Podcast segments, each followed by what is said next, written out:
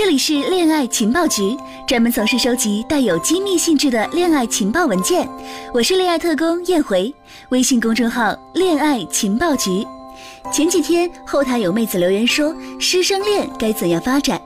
所以今天要解密的恋爱情报文件是《师生恋之攻下你的大学辅导员》，分享来自微信公众号“恋爱行为学”。简单的方法是向他求助和请教问题，可以试试过去找他请教问题。以前班上有许多人和辅导员拉关系，就是去找他聊遇到的问题，寻求帮助之类的，可以问各种困惑。我上铺的妹子问得很直接，要怎么拿奖学金呢？以及大学要怎么才不虚度？当然都是大一时候问的。大一之后可以问，比如就业规划、实习找工作和考研之类的话题。要知道，当辅导员大部分是需要一定人脉和规划的。有许多人想到高校当辅导，是很早就开始做规划了。所以请教这类问题，大多数辅导员都会有心得，就看他说不说了。当然，求助这个方法要看人的，看看他平时是不是愿意为学生答疑解惑。如果平时很不耐烦人家问他，那就少求助一点，多一点下面要说的技巧。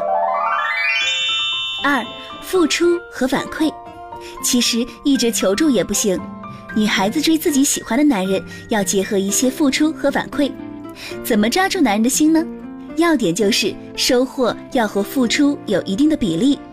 光是索取，你就像吸血鬼；光付出，他就会觉得你无事献殷勤。两者结合起来，就是很正常的朋友式互动交往。至于付出什么，真的需要你仔细观察。也许你觉得他需要一双新鞋子，但可能他自己觉得他只是需要洗洗鞋子。要让对方切实收到你的付出，要点是投其所好，避其忌讳。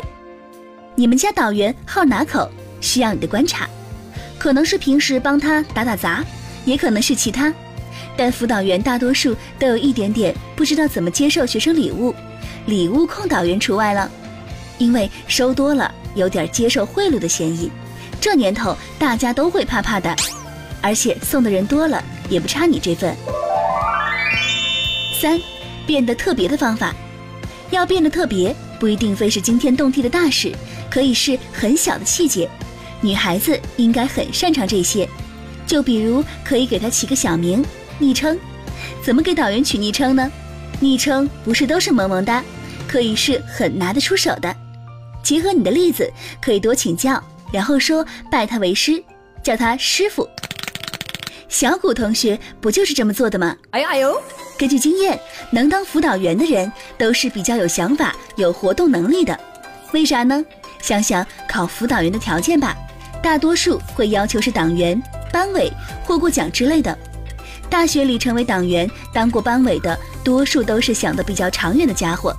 特别是当上党员，短期内还升了官的，活动能力真的不错呢。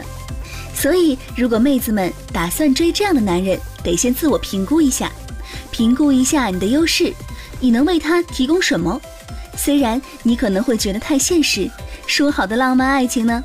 但是他已经步入社会，真的会想的比较多呢。如果暂时你条件一般，那么先不要那么快表达爱意，表达好感就可以了。然后先做朋友吧，先成为特殊的人吧。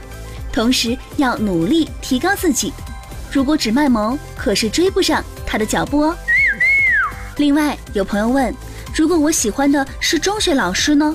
如果我还在读中学怎么办呢？可以追到我心爱的老师吗？那我只想说，百分之九十你会失败的，除非你有一个计划，可以让你喜欢的老师等你到大学毕业，看看运气吧，努力加油，跟自己心爱的老师保持一定联系，不要谈感情，先做朋友。如果真的毕业他还是单身，那么真的可以大胆去追了。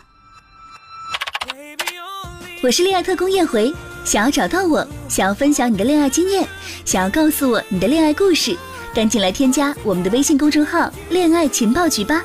可以在微信公众号回复你的故事、你想说的话或者想听的话题，每周都会给你三份恋爱情报文件。我们下期再见啦！